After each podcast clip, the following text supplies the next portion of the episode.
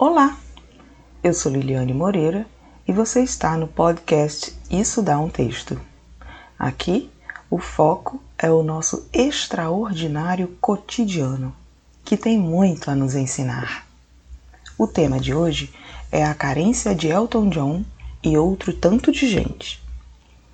O filme sobre a vida do cantor Elton John trouxe à tona o que muita gente carrega no peito, mas surpreende-se quando atesta que isso independe de sucesso financeiro e fama.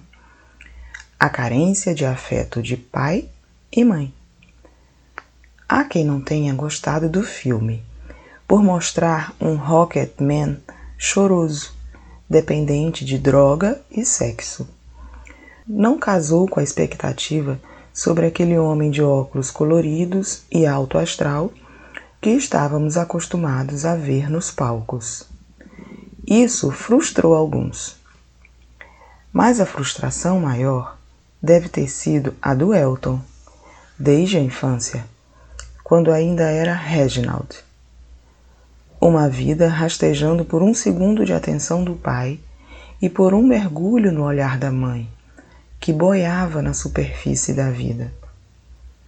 O filme arrasta por long, long time a fase da angústia, e daí a crítica de alguns, por esticar demais os momentos tristes. Mas na vida real, o buraco do vazio afetivo demora mesmo para ser preenchido. Quem não conhece homens de ferro destruídos em sua intimidade, buscando a compensação na compulsão por compras, bebidas e festas. Sim, demora, mas não deveria demorar. É arriscado tentar compensar a carência com as pessoas erradas ou dispensando os projetos certos. Manter o que está incomodando, ferindo, porque nos foi ensinado que devemos honrar pai e mãe. Isso causa uma grande confusão. Sabemos que devemos ser gratos pela permissão que pai e mãe nos deram para virmos a esta vida. Mas poderíamos ser gratos por isso e só. Poderíamos tentar não querer receber mais do que isso, para não forçar o enquadramento na vida de famílias harmoniosas que não é a nossa.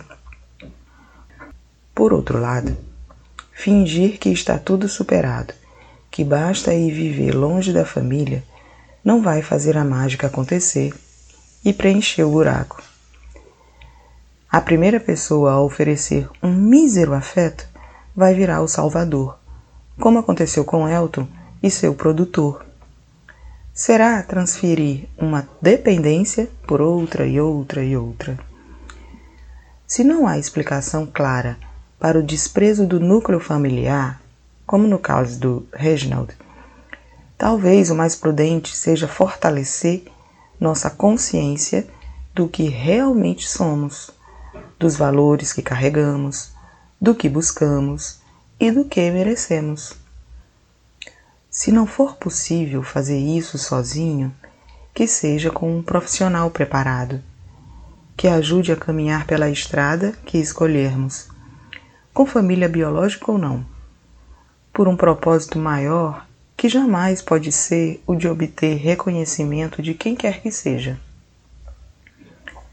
Ampliar o olhar ao redor pode ser mais produtivo do que fixar no que não agrega amor. No meio da família fria do Rocketman existia uma acolhedora avó que o incentivou ao estudo do piano. Existia um amigo que o lembrava que ele só precisava ser ele mesmo. E que declarou sua amizade na letra de York Song. Quão maravilha a vida é enquanto você está no mundo.